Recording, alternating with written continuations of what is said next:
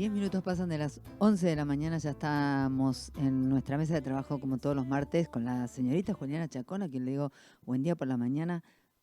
¿Cómo le va? Bien, muy bien. ¿Vos? Me quemé. Te quemaste. Lo mismo que me pasó a mí Sí. y quedó registrado. Sí, Eh, me quemé y me- se me está quemando la gamba también. Estos termos que largan en un escupitajo, ¿viste? Son, son, son, son Son traicioneros, Sí, sí, son sí, sí, sí, traicioneros. sí. ¿Cómo le va? Muy bien. ¿Cómo anda? Bien. Con toda la cosa que ando dando vuelta alrededor suyo. ¿Cómo anda? ¿Bien? Bien. Me alegro, bien. me alegro. ¿Pudo acomodar algún cascabel? ¿Algún Mm, gato se lo pudo Sí, poner? algo, un Ah. alguito. Bueno, vamos de a poquito.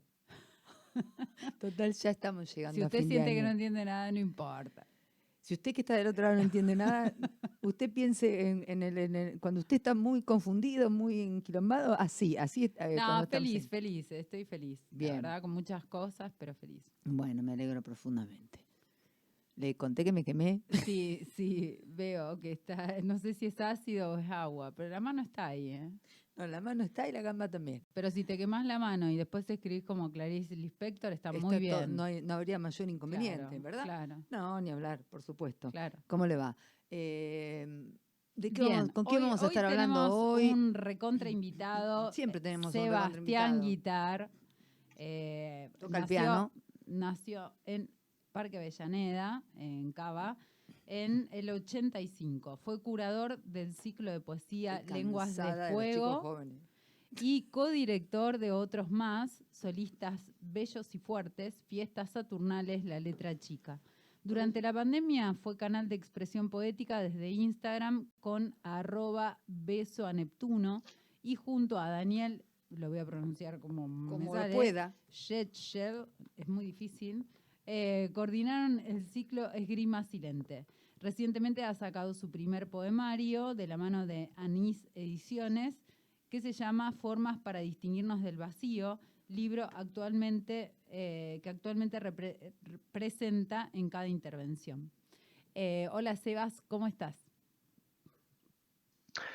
Hola Juli, ¿cómo va? ¿Todo bien? ¿Me escuchan bien ahí? Sí, ¿qué tal? Seba Ivana Jacob te saluda. ¿Cómo estás? O- hola Ivana, ¿todo bien? Buenos días. ¿Cómo Buenos está todo por ahí? Todo muy bien, todo muy tranquilo. Estamos eh, preparadas para escucharte.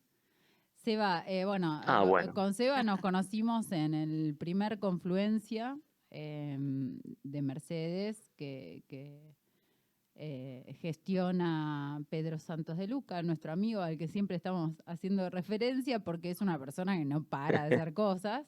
Eh, y la verdad, eh, además de, de- de su poesía, que es espectacular, es una persona hermosa, eh, muy divertida. eh, tenemos innumerables anécdotas. Este, y nos volvimos a encontrar en el segundo Confluencia, el que pasó hace. Estoy perdida en el tiempo. Nada, ¿Cuánto nada, hace? ¿Dos semana. fines de Ma- semana? ¿Dos, dos semanas? ¿Dos fines de semana? Sí. Sí, sí.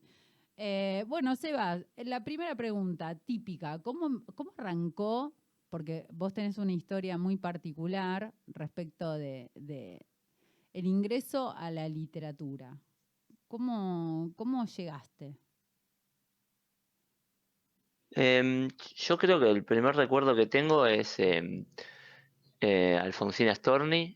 Em, me acuerdo, eh, creo que había sido en la, en la, no sé si primaria, estoy pensando, pero creo que ese fue sexto grado, más o menos, 12, 13 años por ahí, sexto grado. Em, Alfonsina Storni, eh, un libro que no sé si mi vieja lo había dejado en la biblioteca, o lo- mi vieja eh, le gusta, le gusta el teatro, le gusta el cine de terror y, y lee ese tipo de literatura, y alguna cosa medio dramática en poesía había por casa, pero muy poca. Y una de esas eh, referentes era Alfonsina. Y me acuerdo que leí Alfonsina y dije, sí, toda la depre de adolescente está acá, Está acá, o sea, quiero, quiero esto. Sí, sí. Y, Eh, y bueno, flechazo llegaste- Alfonsina. Llegaste ahí. un poquito ahí desde, desde tu casa y desde la escuela. Sí, en mi escuela, en una escuela pública eh, de ahí de Floresta, que la verdad nos hacían eh, leer cosas bastante pi- piolas, eh, para lo que hoy recuerdo, o sea, Marco de Nevi, eh, Cortázar, eh, Sábato, em, y bueno, ahí también me pasó con Cortázar, que descubrí la, ¿no? La pluma de, Julio y, también esa cosa que tiene visual con la poesía, eh, ese lenguaje visual, eh, diferente quizás a, otro tipo de narrativas. Eh, y eso también, entre Alfonsina, Cortázar, ahora no sé si se me debe escapar algún otro, pero Alfonsina y Cortázar fueron como con los que despertaron mi curiosidad, digamos. Y, de ahí, de, esa curiosidad como lector, al pasaje como en estos primeros intentos, decimos nosotros acá, de, mm. eh, para escribir, ¿cuándo fue? Em, yo creo, yo escribía en, casa, o sea, en, garabatos, dibujaba también mucho, me gusta dibujar, eh, también, también pinto, o sea, que siempre estuvo medio relacionado para mí la, escritura y, lo que es el dibujo y la pintura. Y me acuerdo que tenía, después me abrí, apenas salió Fotolog, me había abierto mm. un Fotolog y un blog al mismo tiempo, y en el Fotolog lo que hacía era subía dibujos y escribía. Em, entonces escribía poemas que inventaba, ¿no? Así como le decía en esa época, como escupitajos. Eh, y después dibujaba y bueno, y ahí como eh, me comunicaba con otra gente que hacía cosas similares a mí. Después tuve un blog que todavía está abierto y hace poco lo vi, como me daba entre ternura y, rechazo. Em, lo que suele pasar. lo que suele pasar, claro. Y estaba mezclado en eso, también eh, en, en, esos momentos, el tipo 16, 17 empecé a militar, entonces hay como una mezcla de esos poemas que tienen de amor, primeros amores y conciencia social y también derrumbe de, ¿cómo se llama? Idealismos y un montón de cosas que me pasaban. Sebas. Pero bueno, era fotoblog y blog. Sebas, eh, no sé por qué, a lo mejor acá lo podemos, lo podemos charlar. No te veo militando en el PRO, y no sé por qué tampoco podríamos, este, ¿cómo podríamos determinar, porque funciona un poco de esta manera, que todos aquellos quienes tienen, me quemé recién, o sea, estoy, me, arde todo, mm, voy a estar lenta, pero voy, te juro que si me banca llego. Em, te banco, te banco. Todos los que tienen una sensibilidad particular, como lo, como lo es eh, poder escribir, poder expresarse, nunca mm. militan en el PRO, siempre militan en otro lado. No sé qué eh, relación podemos encontrar ahí. Eh, yo creo que puede ser esto, puede ser que em, ese, ese, ese tipo de, de, seres vivos, esa gente, em, algunos que, militan en, espacios, eh, no sé, bastante, yo creo, cortos de, ideales, em, bastante odiantes, espacios bastante odiantes, diré. Yo creo que en sus primeros años, adolescencia, seguramente, seguramente o fueron peronistas o zurdos, o tuvieron algún acercamiento cultural a escritores, escritoras eh, con conciencia progresista. Después lo que pasa para mí con gente, por ejemplo, no, no sé, de gente de la talla de Alfredo Casero, por ejemplo, que cuando yo era pibe era un ídolo con cha cha cha y esa época, y hoy los discursos que tiene, ¿no? Eh, pero para mí debe haber algo, ¿no? Como que hacen clic. Estoy intentando, eh, no sé, entenderlo desde el otro lado, ¿no? Desde la vereda. Em, que deben hacer algún clic y, odiar todo eso que quizás amaban o les gustaba de, adolescentes. Pero bueno, la verdad me, causa más em, tristeza de que no puedan disfrutar de ir a, una plaza de mayo llena, abrazarse con gente desconocida, emocionarse. Eh, eh, cuando ves gente eh, de tercera edad que está cantando alentando, siguen luchando, que, no sé, con, con todas las cosas que se han logrado ganando las calles.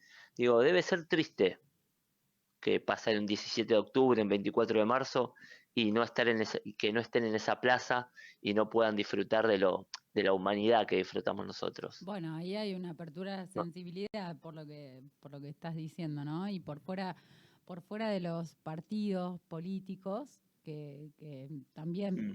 muestran, eh, digamos, cierta mentalidad o cierta forma de sensibilidad, eh, la poesía viene como a, a- a ser anárquica en, en todo sentido, ¿no? ¿No te parece?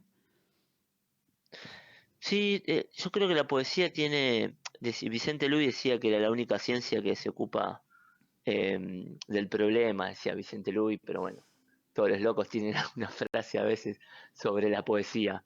Em, yo creo que la poesía lo que tiene para mí de superador, o es lo que a mí me, me interesa más, es que tiene esta cosa de, de ser eh, disruptiva si quiere, ¿eh? Ojo, si quiere, porque también puede ser una fórmula la poesía. Obvio, También puede ser muy tribunera la poesía. Claro que sí. Em, tiene esa cosa visual, esa cosa visual eh, que para mí me, me lleva más a la pintura que a, que a la narrativa, em, que a leer eh, un cuento, me lleva más a, a una pintura o una película.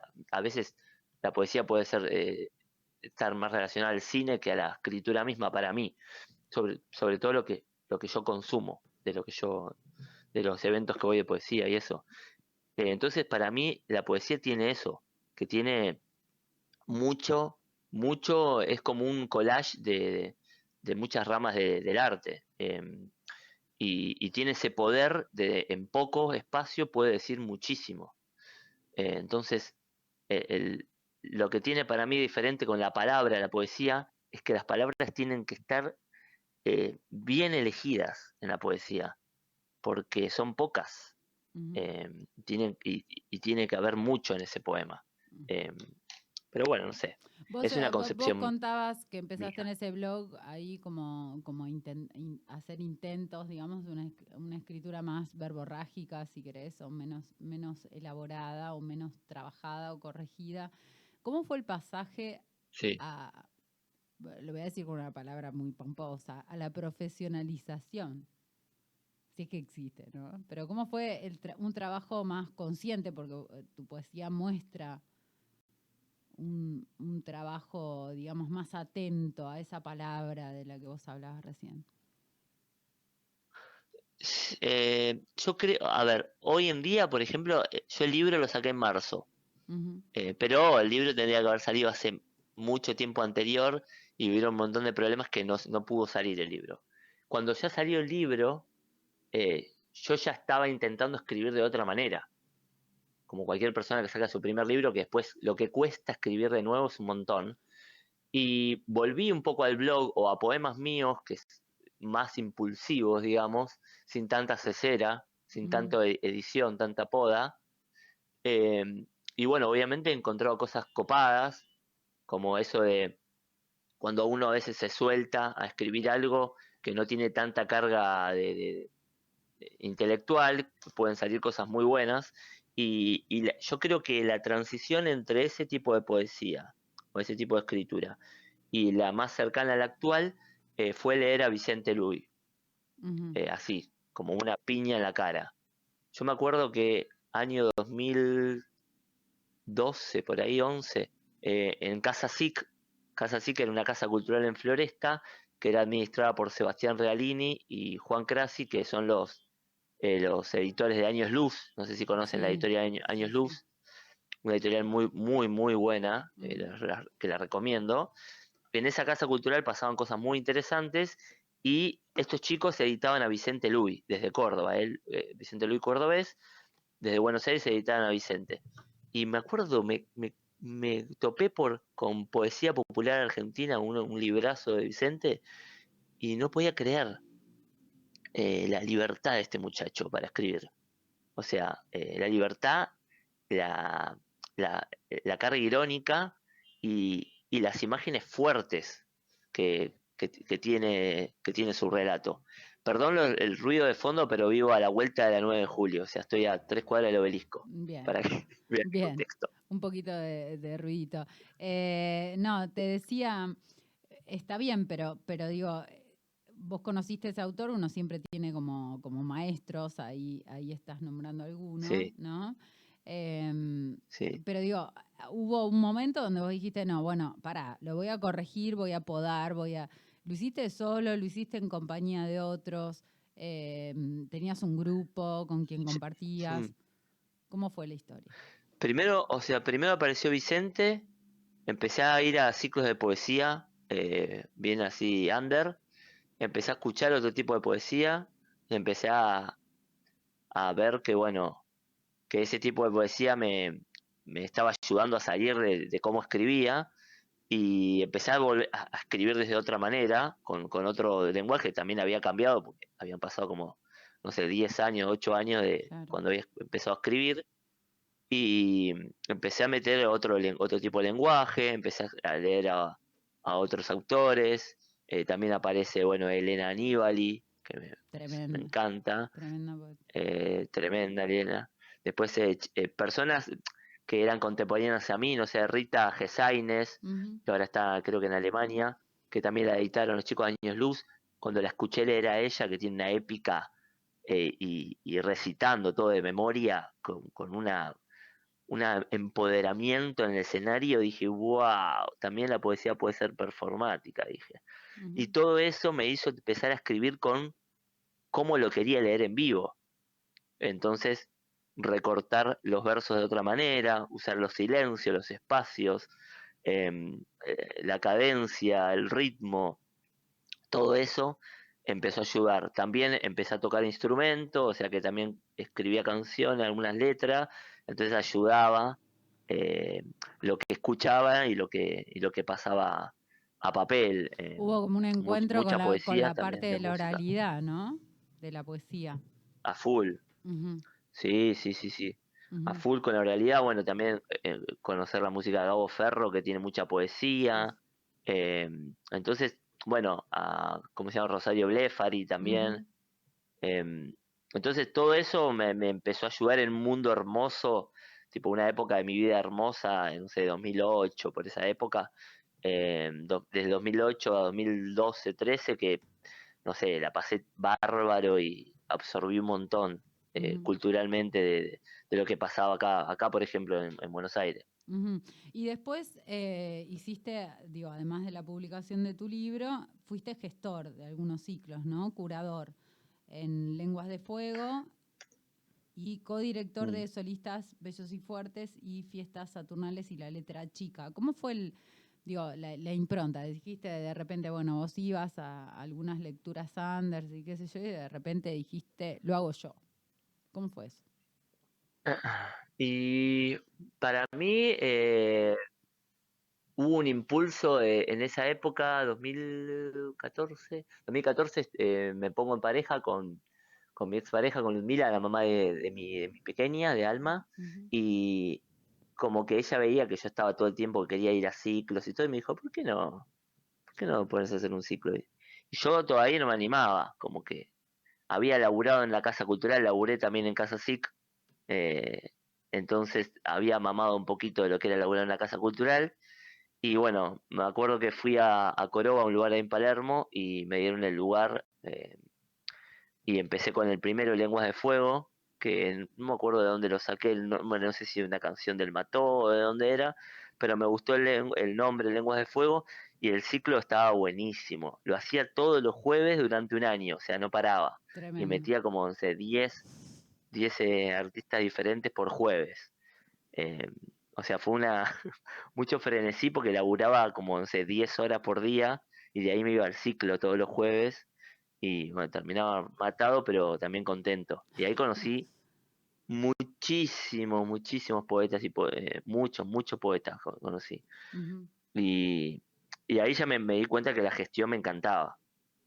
Ahí me puse con, con mi ex compañera, nos pusimos a hacer el solista Bellos y Fuertes y llamábamos a músicos a, leer poesía y a poetas a tocar música, a hacer un cambio ahí y re, re interesante. Em, vino, vinieron algunos artistas que eran medios conocidos en su momento, eh, mi amigo Invencible, Prieto de, de Los Espíritus, eh, no sé, de varias bandas. Eh, y la verdad que también muy, muy copado con eso, la gestión, el organizar, la curaduría.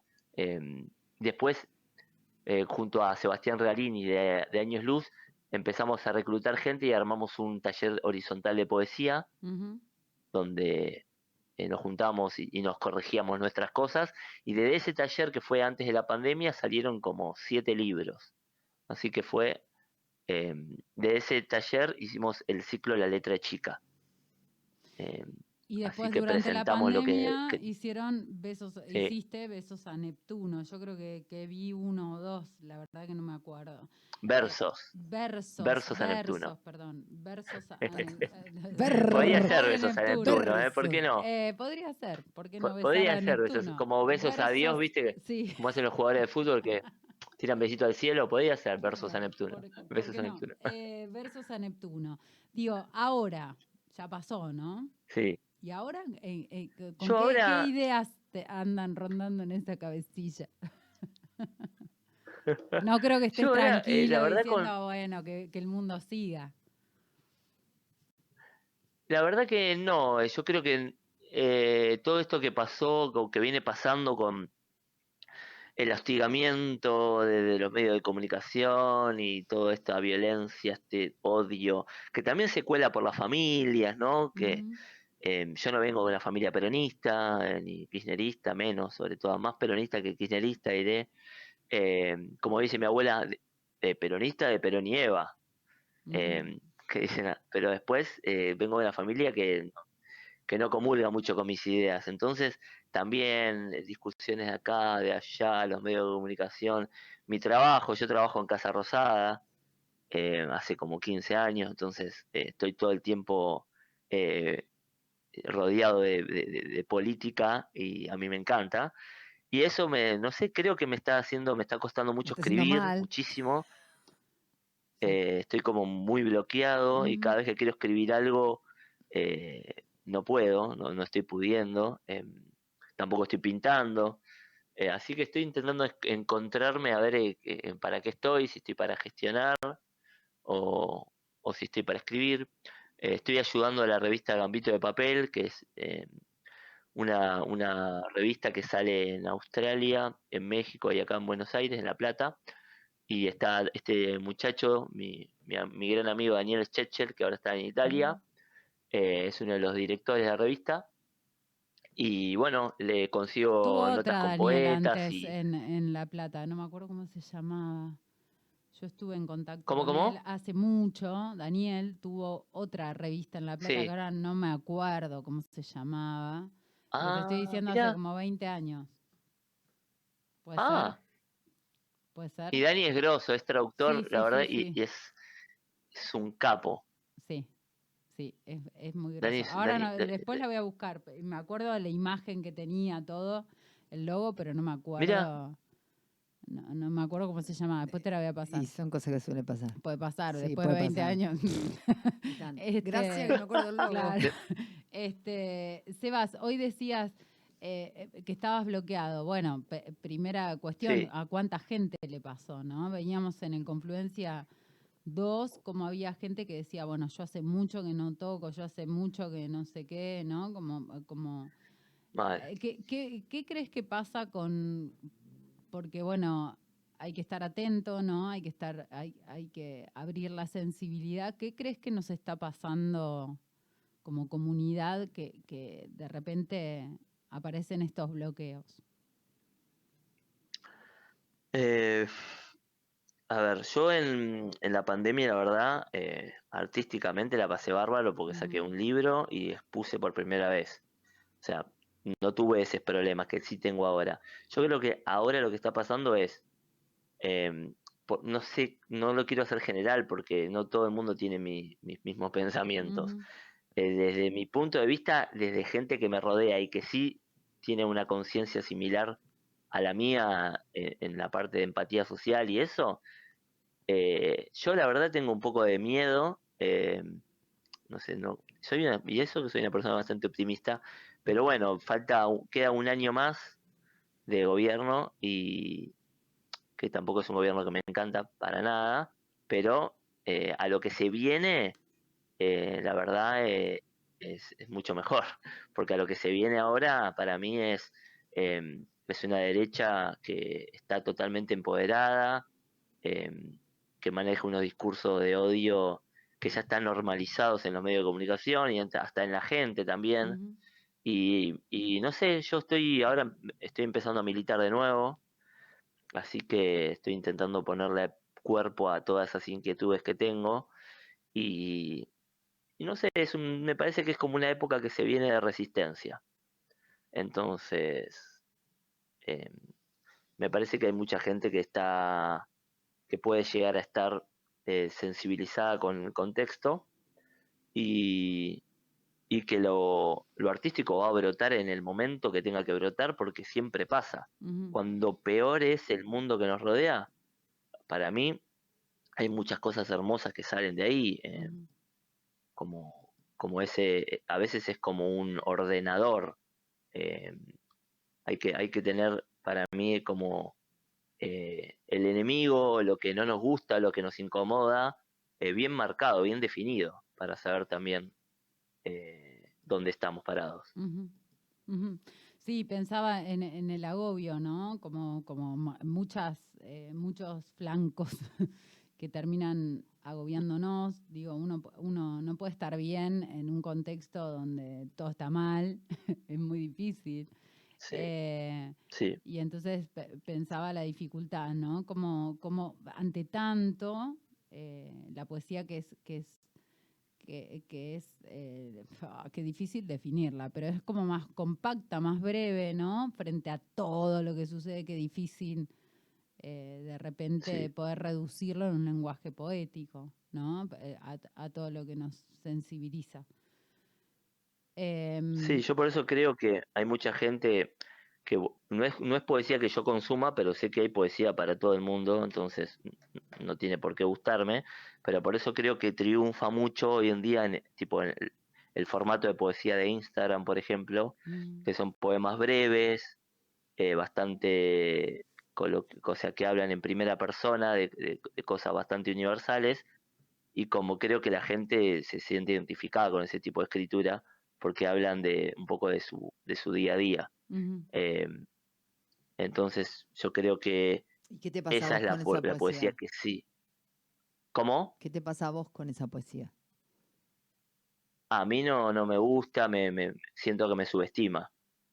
Pero me subestima como, como lector, ¿no? Como que me está dando todo hecho, como me dice el platito es blanco, eh, no sé, el porrito del cenicero se apaga como nuestro amor. Bueno, qué sé yo, viste.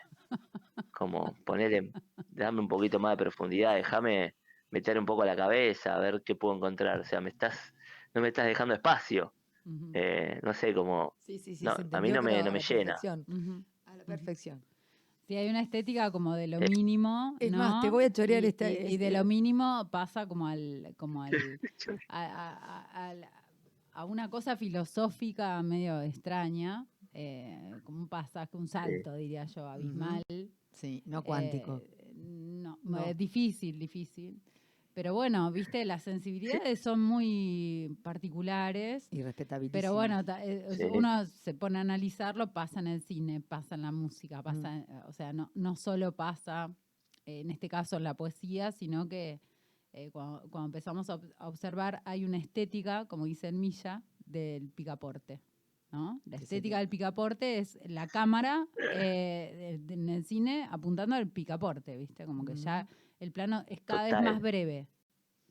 ¿no? Y eh, el lenguaje es cada vez más breve, el lenguaje que sea.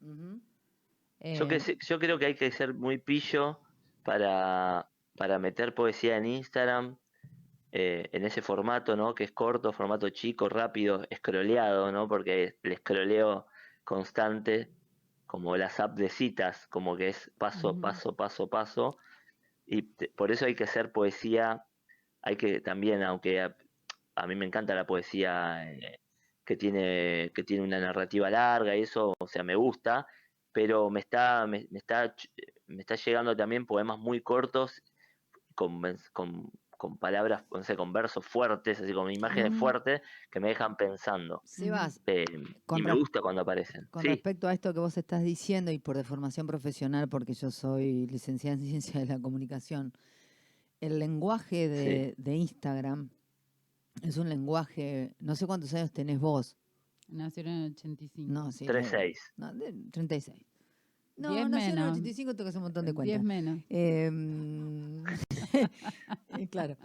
Em, el lenguaje de Instagram es un lenguaje para los que tenemos nuestra, esta edad eh, absolutamente nuevo que hay que aprender a usar, ¿sí? Como todos los lenguajes nuevos, hay que aprenderlos a usar si uno quiere, obviamente.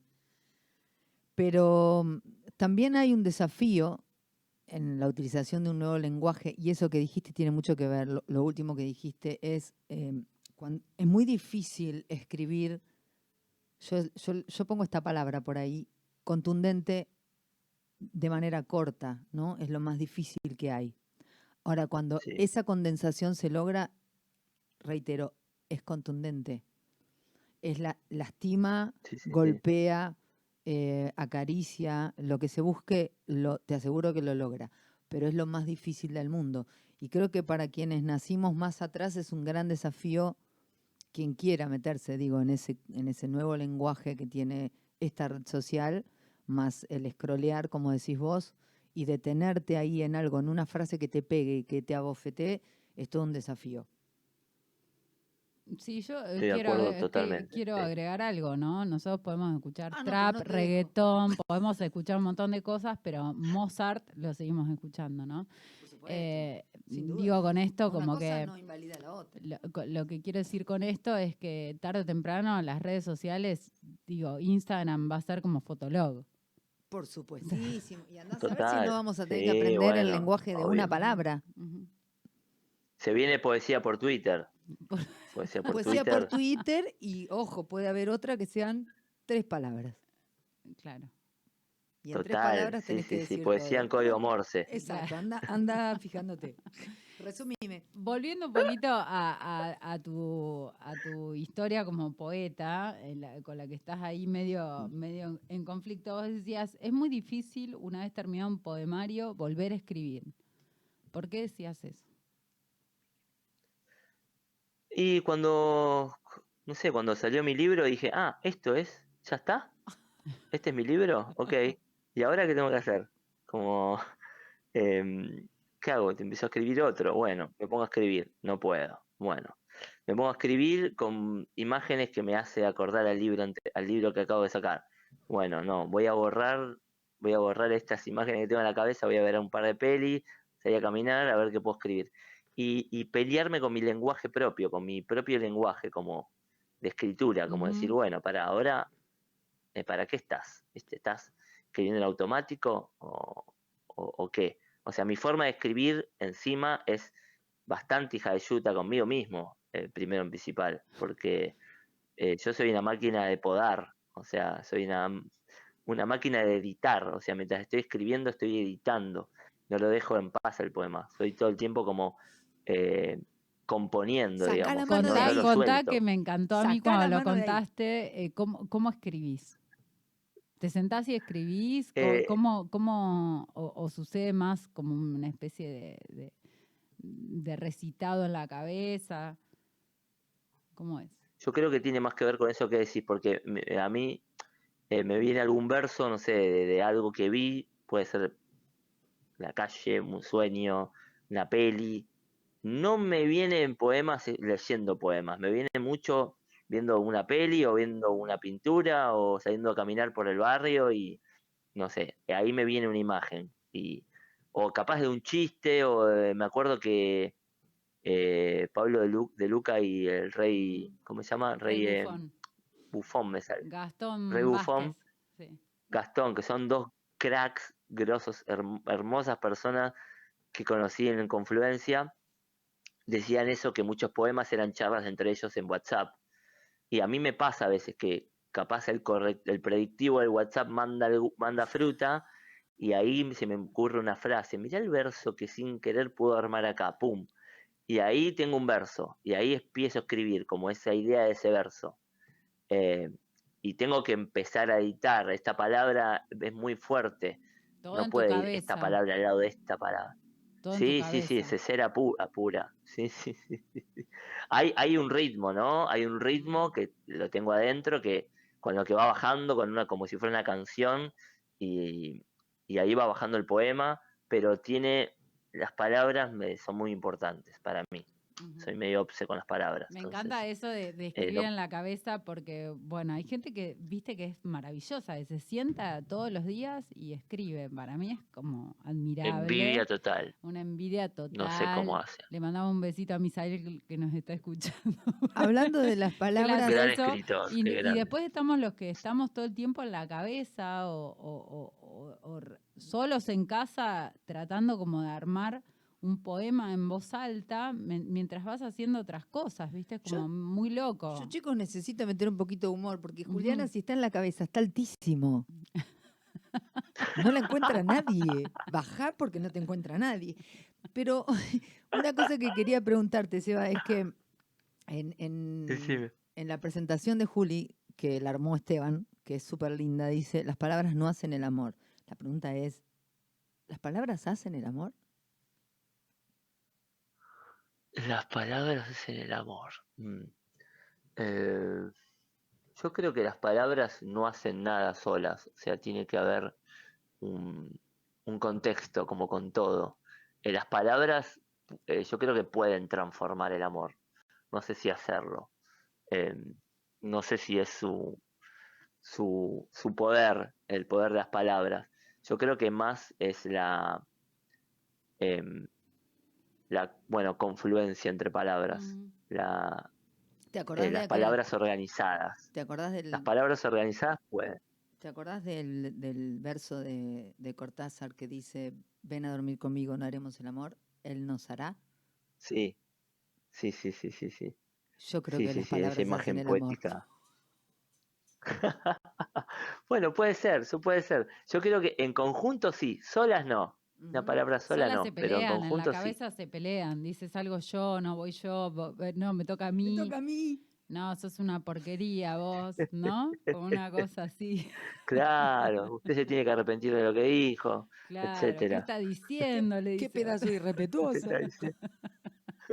Bueno, pero vayamos a lo nuestro porque nos vamos a quedar sin tiempo. Seba, tenés algo para leernos, obviamente, a mano. Eh, sí, eh, el libro está dividido en cuatro partes. ¿Dónde se Eh, consigue antes, de, de- de que leas? ¿Se consigue o no se consigue? Ok.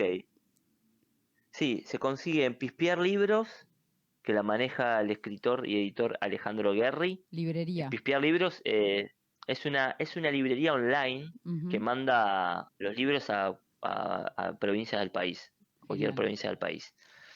Está en Pispear Libros y después está en La Libre, una librería que está en San Telmo, Buenos Aires. Eh, y después tengo libros yo y también tienen libros las chicas de Anaís Ediciones, de la editorial, que les pueden escribir por, por Instagram, a Bien, cualquiera y de a los vos dos. también. Así que esos son los puntos. A mí a- también, yo tengo varios también. Bien, ¿cómo te encuentran en Instagram? Te pispean. Me pispean como Versos a Neptuno, todo junto, y o Saquito, que es mi apodo, con cero en vez de con O. Bien. Ese es mi apodo, Saquito, me dicen a mí. Tendríamos que haber hablado toda la mañana con Saquito. Saquito, claro. Bueno, vayamos a lo nuestro. Compartinos, así te conocen eh, algunos de tus poemas, por favor. Bueno, el poemario se llama Formas para distinguirnos del vacío.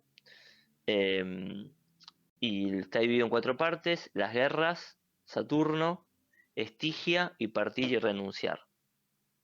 Em, si quieren, díganme de esas cuatro y yo les leo un poema de cada uno. Un poema de cada uno. O un poema. Un poema de cada uno. ¿Está bien? Sí, Sí. sí. Bueno, espera, hacemos así un poema cada uno. Bueno, voy, estoy con una mano buscando el poema. Esperen un segundito. Ahí va. Bueno, voy con el primero, que es de las guerras. Se llama Cuando. Cuando el vértigo se cuela en las costillas del asunto, cuando no te abrazan tampoco en la distancia, cuando la calle se hace angosta y nos encierra, cuando la culpa es un tábano furioso, cuando la angustia, cuando no se sabe todo, cuando la ira, cuando la voz radial nos abandona y hay un zumbido que nos deja arrodillados, cuando hay hambre, cuando hay sed, cuando la lengua es una hoja de afeitar. Hace silencio. Cuando la palabra es muda o mentirosa, el cuerpo habla. Ese es uno de las guerras y ahora voy por Saturno. Saturno. Hay uno que leo siempre, pero voy a leer otro que no leo. Miedo. Miedo a que el río envasado entre mis dedos caiga sobre ella, esa pequeña porción de bravura. Miedo a ver lo que se piensa y luego, a la sombra de mi hija, la tuya, la de la página de atrás antes era, y uno corre por más que no llegue. Ya temprano es tarde, al otro lado del agua, seré más viejo.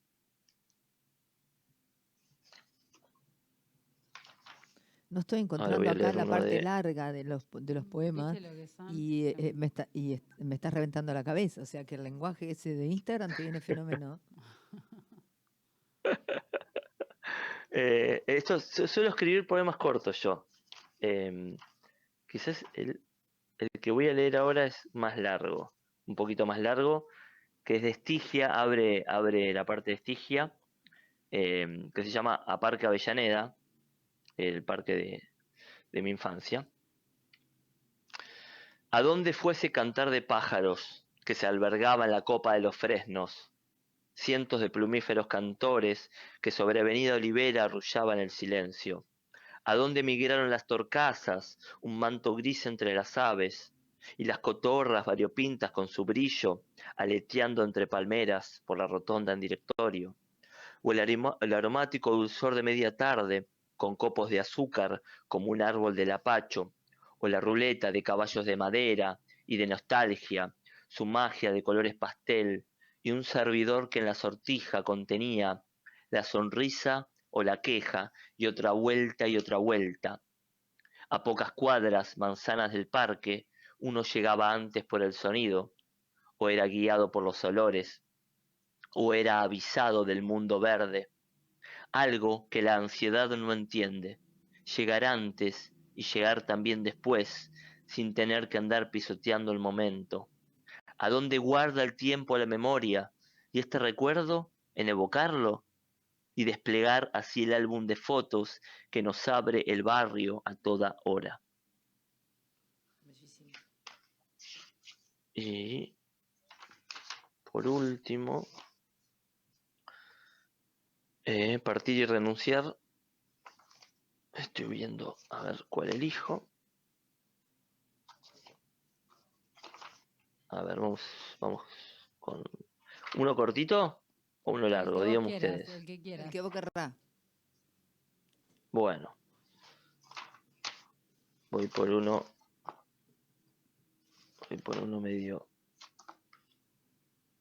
Uno cortito, uno bien de Instagram. La panza suave del karma sobre mi regazo. La caricia será entonces mi defensa. Me mira a los ojos con mis ojos, raspa mi barba con su lengua y ronronea. Mi mano obra con amor y viceversa. La felicidad puede ser un gato que acompaña. Seba, por favor, te pido, todo bien con la militancia, todo, pero tenés que seguir escribiendo, por favor, te pido. No era esto nada más. Ahí hay más, por favor, de verdad.